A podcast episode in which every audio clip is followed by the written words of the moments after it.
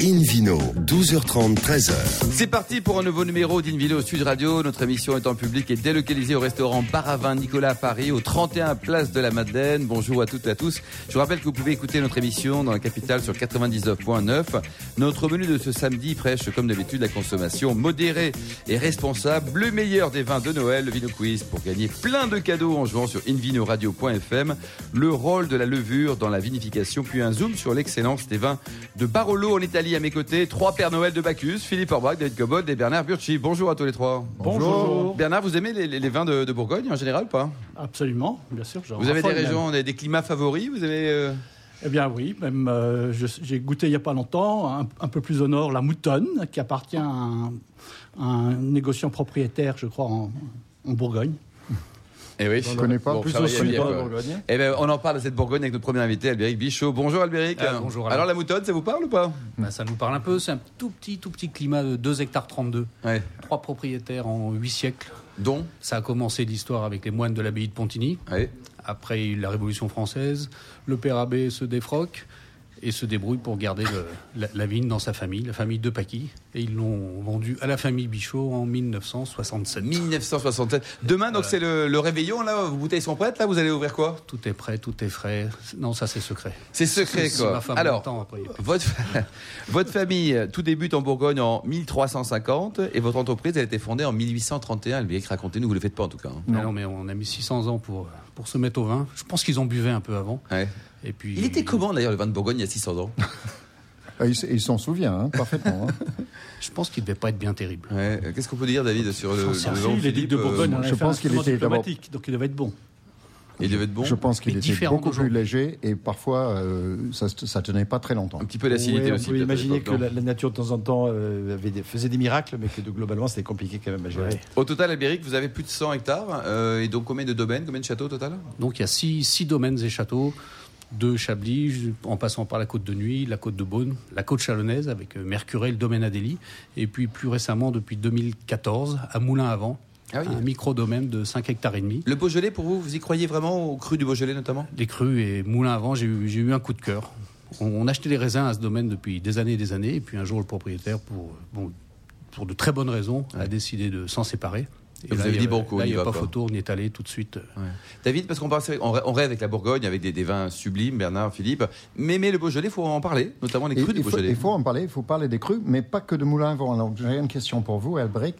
Pourquoi est-ce que les négociants de, de Bourgogne qui achètent en Beaujolais se concentrent sur moulin à vent et se diversifient pas un peu plus? C'est peut-être celui qu'on qu'on connaît le mieux parce que les crus du Beaujolais étaient historiquement vendus. Oui, déjà c'est plus proche. Et puis depuis euh, 150 Ça ans, les, un peu de- les d'essence. négociants de Bourgogne vendaient le moulin à vent. Mais quand même, rendons justice aux autres crus comprom... bah, où il y a vraiment une vraie promotion. Il y a le Fleury aussi, Ouais. et puis le Morgon. Et Morgon aussi. Ça, c'est quand même les trois, les trois ténors que historiquement les, les vieux Bourguignons Bernard à vous êtes proche, très proche du Beaujolais. Euh, c'est les trois crus dont parle Albéric, ça, ça vous parle? Oui, bien sûr. Il y en a d'autres aussi. hein. Faut pas. Il y a Côte de Brouilly, il y a, il y a quelques, quelques beaux crus quand même. Alors sur l'ensemble des hectares, Albéric Bichot, vous préparez la, la vigne comment? Donc vous êtes en bio, vous êtes en certifié, en lutte nous, raisonnée nous, on est certifié bio écossaire depuis 2012. Ça c'est important pour vous. Vous sentez qu'il y a une tendance, que le, le client s'intéresse à ça? C'est pas tant l'intérêt du client que voilà vraie qu'un acte de foi puisque la Bourgogne c'est les climats les climats c'est ce qu'on a sous les pieds mais il faut arrêter de les polluer de toute façon De Et là, vous êtes des- euh, tous les Bourguignons ont cette prise de conscience. hein vous sentez que c'est notamment les jeunes comme vous ou les encore plus jeunes, on va dire. Bah, aujourd'hui 7% de la surface viticole bourguignonne est bio certifiée C'est pas beaucoup. hein. C'est pas beaucoup par rapport à Bah, c'est beaucoup par rapport à zéro, David, mais c'est pas beaucoup Oui, par rapport à bon. 100%. Nous sommes d'accord. Le statisticien Bernard, qu'est-ce qu'il en pense? Est-ce que la Bourgogne est en- retard sur le, le Non, elle est, bio? elle- elle est dans une bonne moyenne. Donc aujourd'hui, c'est à peu près la moyenne française. Et puis même, il y, a- il y a ceux qui sont pas certifiés, mais Oui. qui sont quasiment bio. Il y a ceux qui sont en lutte raisonnée. il y a, euh, voilà. La prise de conscience, vraiment, elle est réelle, quoi. Elle est réelle. Elle est réelle. Toutes les nouvelles générations arrivant, c'est, ça devient une évidence. Le millésime euh, 2017, ouf, vous avez été un peu plus épargné que précédemment? Mais après avoir souffert euh, de, de la grêle, du gel depuis, depuis, depuis 2010, Ah, on a eu, pas de bol, quand- quand on même, a hein, eu quand même six années. années euh, assez miséreuses. Et là, on, avouons qu'on a été bénis. Et on, voilà, on est solidaire de tous les autres vignobles français, de nord de l'Italie, de l'Espagne, voire même de la Californie, souffert, qui eux quoi. ont énormément souffert. Et le 2017, vous le sentez bon au niveau quantité, ça on le sait, et, et au niveau qualité, vous le sentez bien aussi? C'est encore un petit peu tôt pour le dire, mais pour ceux qui ont bien travaillé les vignes, c'est-à-dire tailler relativement court, ne pas, ne pas, ne pas se, se- se- Bon, on a été traumatisés quand même. Oui, c'est ça. 2016, 2015, 2014. Donc, ceux qui ne se sont pas laissés trop aller à la facilité avec, euh, pour avoir des rendements trop importants, ce sera une grande année, c'est sûr.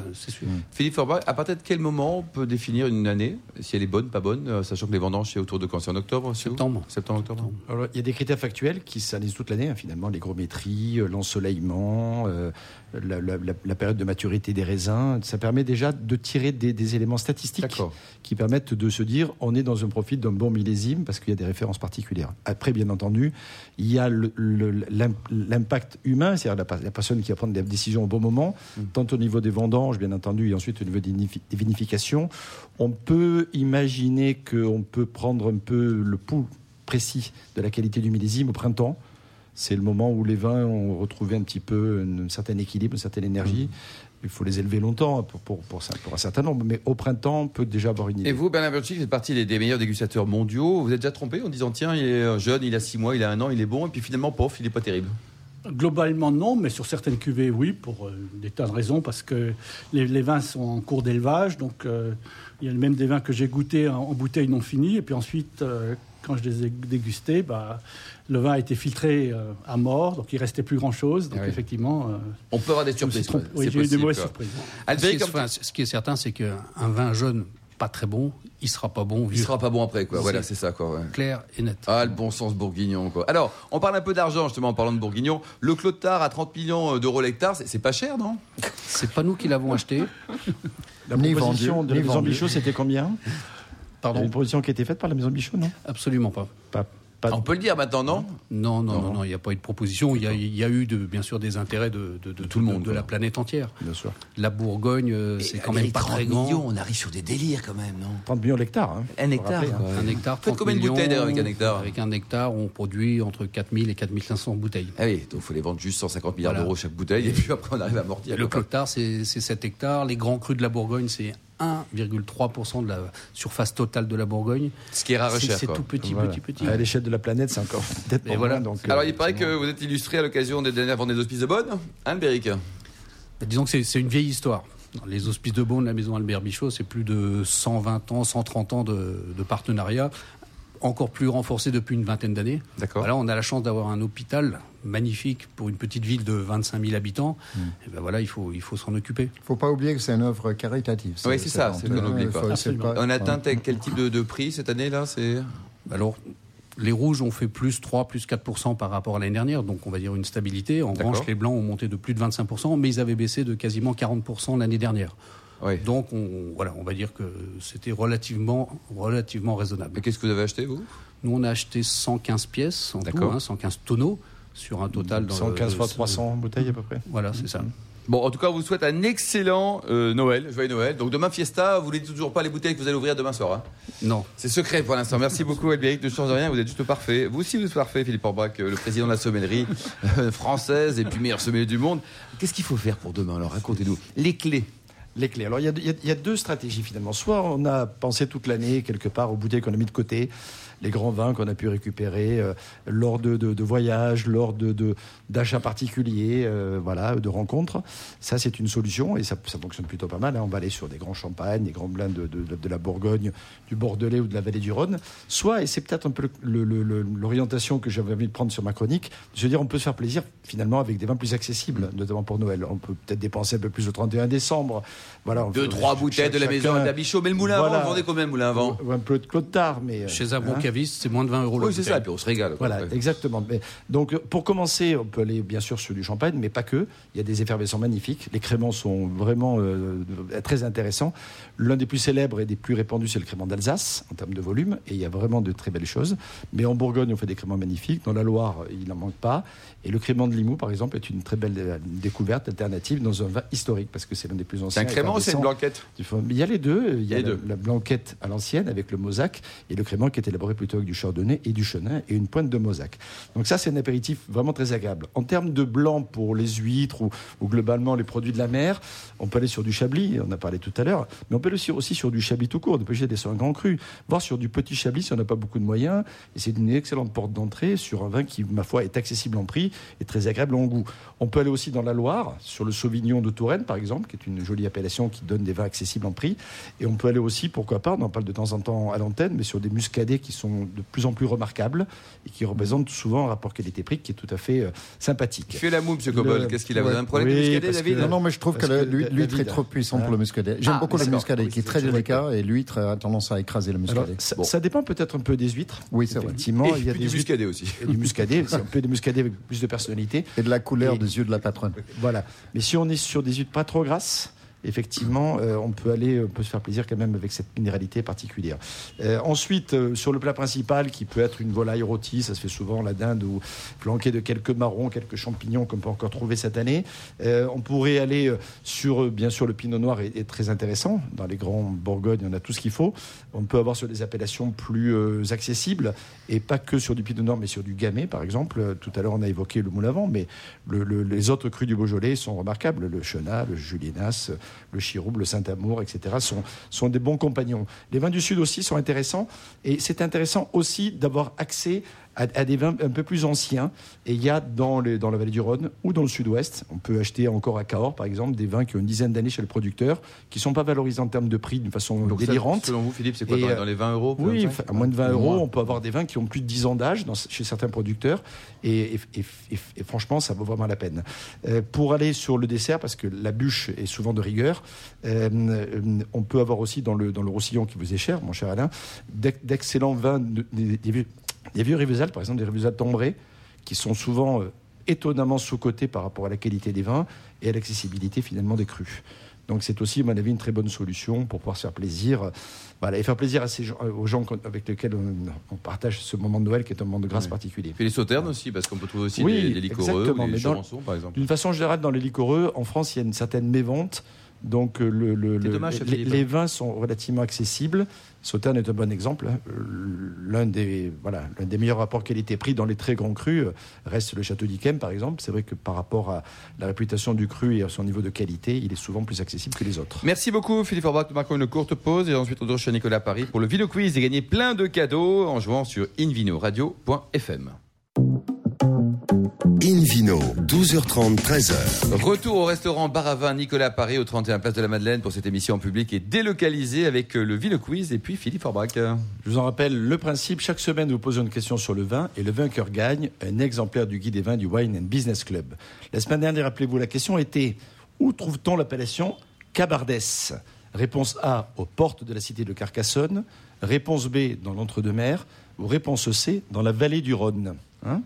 Eh bien, la bonne réponse était la réponse A. Ah, N'allez pas chercher midi à 14h aux portes de la cité de Carcassonne. Pour répondre et gagner d'ailleurs un exemplaire du guide des vins du White Business Club, rendez-vous chaque semaine hein, pour jouer avec nous sur notre site invinoradio.fm, rubrique Invino Quiz. Alors voici la question de ce week-end. Concentrez-vous bien. hein. Quand la maison Albert Bichot a-t-elle été fondée? Ah, ah, attention là. Albéric, vous dites rien, A. Albéric Bichot. hein. 1731, réponse B 1831 ou réponse C 1931. Hein? Ah ouais. Voilà, Ouais, réfléchissez. Et Pour cho- écouter et- l'émission, tout et, ça. et- et- et- Ouais. et choisissez le bon siècle. Alors pour, vous pour répondre et gagner un exemplaire, on vous le souhaite de- du Guy Hubert cette semaine. On vous donne rendez-vous sur notre site invinoradio.fm dans la rubrique Vino Quiz et le tirage au sort permettra de déterminer le bon gagnant. Merci beaucoup Philippe Forbach. Une vidéo sur Radio retrouve David Cobol, le cofondateur de l'Académie du vin de Paris, pour nous parler du rôle des levures. C'est juste fondamental, David, ça. Oui, et en préparant cette, euh, ce sujet, j'ai pensé très fort à Louis Pasteur, car euh, tout récemment, euh, France Culture a consacré une belle série d'émissions à, à- à Louis Pasteur, euh, sacré bonhomme, euh, qui a découvert beaucoup de choses, entre autres le rôle des levures dans la fermentation. Alors, ça n'a pas commencé avec le vin, euh, ça a commencé avec la bière, ou plus exactement avec un alcool lorsqu'il était en poste professeur à, à l'université de Lille. Euh, je rappelle que Louis Pasteur, c'est quand même, ça encourage les gens qui échouent au bac ou qui marchent pas bien au bac. Il n'y a pas de diplôme ça, Non, mais figurez-vous, Alain Marty, que sa note à l'examen euh, de chimie au bac était très médiocre. Ah oui. alors, alors voilà, donc on peut faire carrière en étant Ah, très je médiocre au bac. une, hein, une présidente du FMI française qui a pas eu des très bonnes notes au bac. Hein. Ouais. Et- en batte. hein. Et Alors, oui. Donc, euh, je pensais très fortement à ça. Et si vous voulez écouter ces émissions, euh, je vous recommande le système de podcast d'ailleurs, ce qui vous permettrait d'ailleurs, avec euh, Invino, d'écouter les émissions d'Invino. hein. C'est une excellente invention, le podcast. Alors, Louis Pasteur, au 19e siècle, a découvert le rôle fondamental des levures en, en traitant un problème de fermentation euh, lié à une production euh, lilloise semi-industrielle qui marchait pas bien parce que d'autres euh, bactéries se sont intervenues. Alors, la levure, euh, réglons la chose tout de suite, n'est pas une bactérie, c'est une microscopique euh, bête euh, monocellulaire, au fait un champignon monocellulaire. Alors, il y a différentes sortes de, de, de- de levures. Et, et pour ce faire, je me réfère toujours à des dictionnaires qui, s'ils sont bien faits, donnent, donnent des idées claires et parfois posent des, des questions. Par exemple, voilà ce que Wikipédia, ou Wikipédia, si Est-ce vous que c'est préférez. crédible ça, Ben, Wikipédia ça dépend Bernard entrées. Je trouve hein que c'est assez fiable dans l'ensemble, Oui. les gens qui C'est corrigent. plutôt bien fait. Bon, C'est plutôt bien fait. Alors voilà ce qu'ils ont dit. Une levure est un champignon unicellulaire, je l'ai déjà dit, apte à provoquer la fermentation de matière organique, animale ou végétale. Donc euh, voilà, tout peut fermenter. Hein. Si ça bouge, ça fermente. Euh, C'est ce qu'on dit en Bourgogne, c'est ça. Les levures sont employées pour la fabrication du vin, de la bière, des alcools industriels, des pâtes levées et des antibiotiques. Hein, N'oublions pas les antibiotiques, c'est intéressant. Le terme levure, sans spécification, peut avoir un emploi générique ou spécifique dont on vient de donner deux définitions, l'une au singulier et l'autre au pluriel. La nuance est importante. Toutes les deux renvoyant à une classe large d'espèces que la définition plus large d'espèces que la définition spécifie. Mais levure peut aussi spécifier levure de bière ou levure de boulanger ou levure haute ou basse, soit Ça saccharose. devient compliqué pour un samedi Oui, midi, non, non, mais, David. non, Attention. mais hein. attendez, suivez-moi jusqu'à la fin, s'il vous plaît. Le terme désigne également par analogie le mélange chimique utilisé en cuisine pour faire gonfler la pâte, dite levure chimique. Et on voit bien par là qu'il peut y avoir confusion. J'entends, par exemple, des collègues mal informés, je n'ai pas dit mal comprenant, comprenons, hein, je dis mal informés, qui parlent de levure chimique lorsqu'il s'agit de levure de souche élevée en laboratoire, Quelques qui sont des de, levures de collègues que vous aimez, vous aimez pas trop j'ai nommé personne, Non. mais j'ai entendu ça. Euh, Peut-être d'autres aussi. Alors, euh, une levure peut être naturellement présente dans le raisin, dans le chai, dans les tuyaux, sur les tracteurs, sur nos godasses quand on se promène, ou si on sélectionne une variété, qui, une souche qui fonctionne bien, euh, cultivée en laboratoire, plus ou moins grande laboratoire. Donc ça, c'est des levures qui sont commercialisables ou bien cultivées pour un seul vigneron. Alors, ces différentes souches euh, existent, euh, mais elles n'ont pas la même fonction ou la même performance. On sait bien que différentes personnes n'ont pas la même performance. Euh, moi, vous me faites courir les 100 mètres, Usain Bolt, et il me met euh, 80 mètres. Et puis Albéric Bichot, on n'en parle même pas. Bah, gars. Vous courez en combien 100 mètres, Albéric À l'époque, j'étais à 12 secondes 6. Ah, c'est très honorable. hein. C'est Très honorable, quand c'est bien. j'avais 18 ans. Oui, oui, bon, vous avez peut-être très peu changé physiquement. David Cobol. Alors, donc, il y a des souches qui fonctionnent bien jusqu'à une certaine température ou jusqu'à un certain point de- de- d'obtention de, l'alcool, et d'autres qui fonctionnent mieux en, en haut de gamme. Donc, il faut bien que les levures soient adaptées à chaque, euh, à chaque cas. Euh, du coup, il y a une sorte de, de- bataille que je dirais qui est une fausse guerre qui n'a pas vraiment lieu d'être entre les tenants de la, les avantages des levures dites indigènes ou naturelles. En fait, toutes les levures sont naturelles à l'origine, mais indigènes, elles sont plus ou moins indigènes d'ailleurs parce qu'on se balade avec ses chaussures d'un vignoble à l'autre. On, on- on prend des levures à un endroit et on les met à un endroit B. Euh, donc tout n'est pas si indigène. Et est-ce que c'est important d'être indigène? C'est un grand débat sur l'extérieur et voilà l'extra et l'intra. Euh, mais il y a des défenseurs des levures indigènes. Pourquoi? Parce qu'ils défendent le principe qu'une levure fait partie du goût du terroir, c'est-à-dire de la nature intrinsèque ou spécifique de chaque vin ou de chaque parcelle. Après, euh, d'une manière générale, ces producteurs euh, fermentent de petites unités. Et lorsque vous avez des grandes unités, euh, il vaut mieux peut-être prendre des levures sélectionnées pour être sûr que la fermentation arrive au bout. Parce que le danger des levures non contrôlées, c'est que si ça s'arrête, vous avez des sacrés problèmes. Donc je trouve que cette guerre n'a pas lieu d'être. Il y a des cas où une levure indigène, si elle fonctionne bien, c'est très bien. Une levure introduite peut être très bien aussi, mais il faut qu'elle soit le plus neutre possible, ce qu'il ne faut pas une levure qui rajoute du goût. Merci beaucoup David Cobold du Nilo Sud Radio. On retrouve maintenant Bernard Bucci, euh, journaliste, pour notre voyage du samedi midi. Nous allons en Italie. On va se réchauffer là-bas. Bernard, c'est une belle région avec un. Oui, même si pays, la semaine dernière, il y avait beaucoup de neige. C'est vrai, on va se réchauffer, donc, façon de parler. Vous avez raison. Donc c'est un En endroit d'ailleurs, c'est un climat Voilà. continental parce que nous sommes proches de la France, dans le Piémont. Donc c'est une appellation qui s'appelle Barolo, qui est d'ailleurs un tout petit village de 700 personnes qui porte aussi donc le, le nom de l'appellation. Donc ici, avec d'ailleurs plein de villages qui sont beaucoup plus gros. Mais ça s'appelle Barolo parce qu'il y avait une marquise de Barolo, donc qui était d'ailleurs la petite fille de Colbert, Grande copine de Giola David Cobold. Colbert, qui Oui, a oui. beaucoup fait pour l'appellation et qui a beaucoup fait pour l'appel- l'appellation, qui a d'ailleurs lancé la production au 19e siècle. Et donc on a fait le vin le plus célèbre d'Italie. Ce sont des coteaux, hein, donc euh, assez pentus, d'ailleurs il fait froid, avec euh, le vignoble planté sur les faces sud. Sur les faces nord, il y a la noisette, qui est une autre, euh, bah, qui est d'ailleurs une IGP du Piémont, d'ailleurs avec une entreprise qui a fait sa fortune dans la noisette qui s'appelle dont je ne citerai pas le nom, mais tout le monde connaît. Ah, donc ici, et d'ailleurs, et donc, euh, on, nous sommes sur les faces sud avec un, un cépage très exigeant qui s'appelle le Nebbiolo. Un cépage qui est On comme le ailleurs, pinot noir. On le trouve ailleurs, le Nebbiolo Pratiquement pas. Très peu. Très peu. Parce que c'est comme le pinot noir, c'est capable du meilleur et du pire. C'est un vin qui donne, ça donne des vins avec pas beaucoup de couleurs, très tanniques. Et d'ailleurs, le Barolo lui-même, dans l'idéologie euh, italienne, bah, quand on arrivait à boire un verre de Barolo, bah, on changeait de statut dans son existence. on devenait qui un homme, qui une femme, parce que c'était quand même pas simple. Donc le Barolo, donc, il, y a- il faut d'abord qu'il ait 13 degrés minimum. Il existe sous deux formes, le Barolo normal le Barolo Riserva. Le Barolo normal, 36 mois d'élevage, dont 24 mois obligatoires sous bois. Hein, donc ici, le Riserva, 60 mois. D'accord. Donc 36 mois sous bois. Donc l'appellation elle-même donc, fait 1250 hectares. Elle n'est pas très homogène. Elle est même un peu coupée en deux avec une partie est avec des terroirs calcaires qui va donner des vins, des vins très élégants. Hein, donc ici, donc, euh, à Barolo, à Novello, donc, euh, à la Mora. Et puis une partie ouest plus argileuse avec des vins plus costauds avec euh, Monforto d'Alba. C'est très simple. Quand les communes ont un double mot, hein, c'est qu'on est dans la partie ouest. Quand on a un seul mot, on a la partie Voilà, est. ça y est. Alors, maintenant, donc, c'est- c'est- Serralonga qui a un seul mot, ça serait quelle Voilà. partie, Bernard C'est c'est Serralonga d'Alba. Ah, Ah, voilà. Donc, c'est Voilà, donc, On voit euh, les questions perfides de l'anglais Ah ben même. hein. oui. Même si on vous aime. hein. Ouais. Donc il y a beaucoup de micro-terroirs, hein, donc ici des crus. Et certains d'ailleurs isolent des crus, d'autres les assemblage. C'est comme dans l'Ermitage, certains sont partisans de l'assemblage. Le Barolo euh, renaît dans les années 90, où il y a, avant le Barolo était élevé en foudre, non dégrappé, des vins assez sévères, raides, tanniques. Donc dans les années 90 arrive toute une bande de jeunes euh, bon, qui baissent les rendements, qui commencent à mettre ça en fût neuf. Hein, donc ici, donc, euh, qui augmente euh, la maturité du raisin, des rendent d'ailleurs tout noirs, font une grosse percée donc, sur le marché mondial. Donc euh, relance, hein, donc ici à côté de ça, donc il y a toujours le, le Barolo traditionnel non dégrappé en foudre, donc il y a toujours la lutte un peu entre les deux, donc en- en- entre ces, ces deux, ces deux points de vue. Maintenant, à l'époque, la, la lutte était assez violente entre les deux.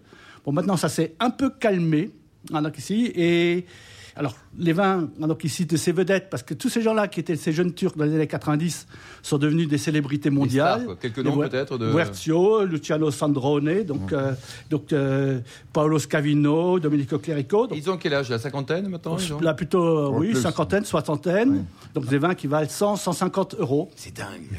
Mais à côté de ça, parce qu'en fait, euh, personne n'a vraiment allé voir cette appellation, il y a toute une nouvelle classe qui, qui sortent, soit parce que c'est- ce sont des nouveaux jeunes qui Ouais, apparaissent, jeunes. soit parce que c'est des anciens qui n'étaient pas dans ce courant-là. D'accord.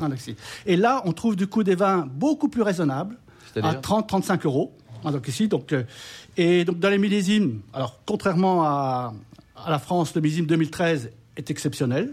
Hein, donc ici, donc il y a, c'est-à-dire aujourd'hui ce qu'on vend. Bon, le 2014, on peut passer son chemin. Il Hein, pas ici, terrible donc euh, pas terrible, terrible.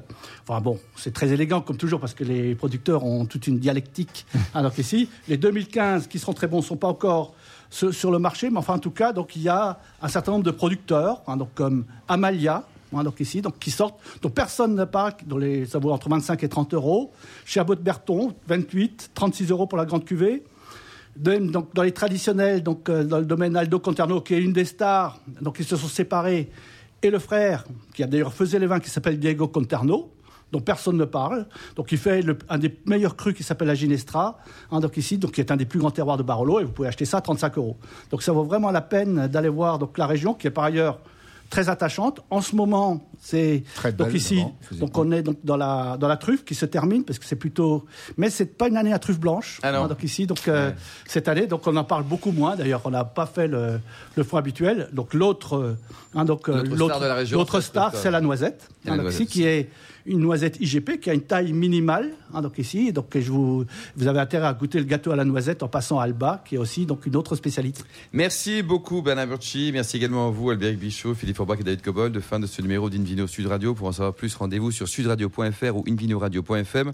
On se retrouve demain à 12h30, toujours en public et délocalisé au restaurant Bar à Vin Nicolas à Paris, au 31 Place de la Madeleine. On parlera notamment de la fameuse notion de terroir. D'ici là, excellent déjeuner, restez fidèles à Sud Radio et surtout respectez la plus grande démodération.